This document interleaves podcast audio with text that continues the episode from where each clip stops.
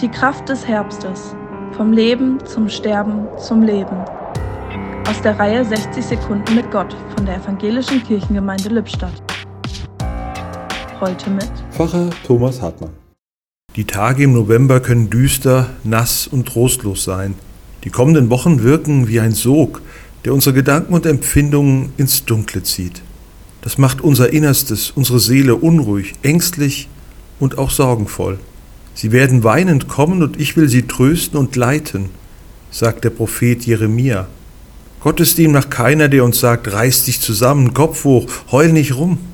Bei Gott müssen wir nicht so tun, als ob alles in Ordnung sei. Wir dürfen ehrlich zeigen, wenn uns zum Heulen zumute ist.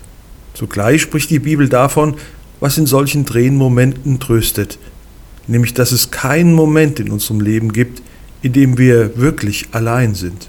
Gott ist da, immer, uns ganz zugewandt. Er ist da und will trösten.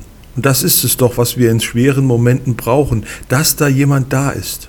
Mutig können wir den Kopf heben und ihn so drehen, dass er nach vorne blickt. Wir können getrost neue Lebensschritte setzen, denn ich will sie trösten und leiten, sagt Gott.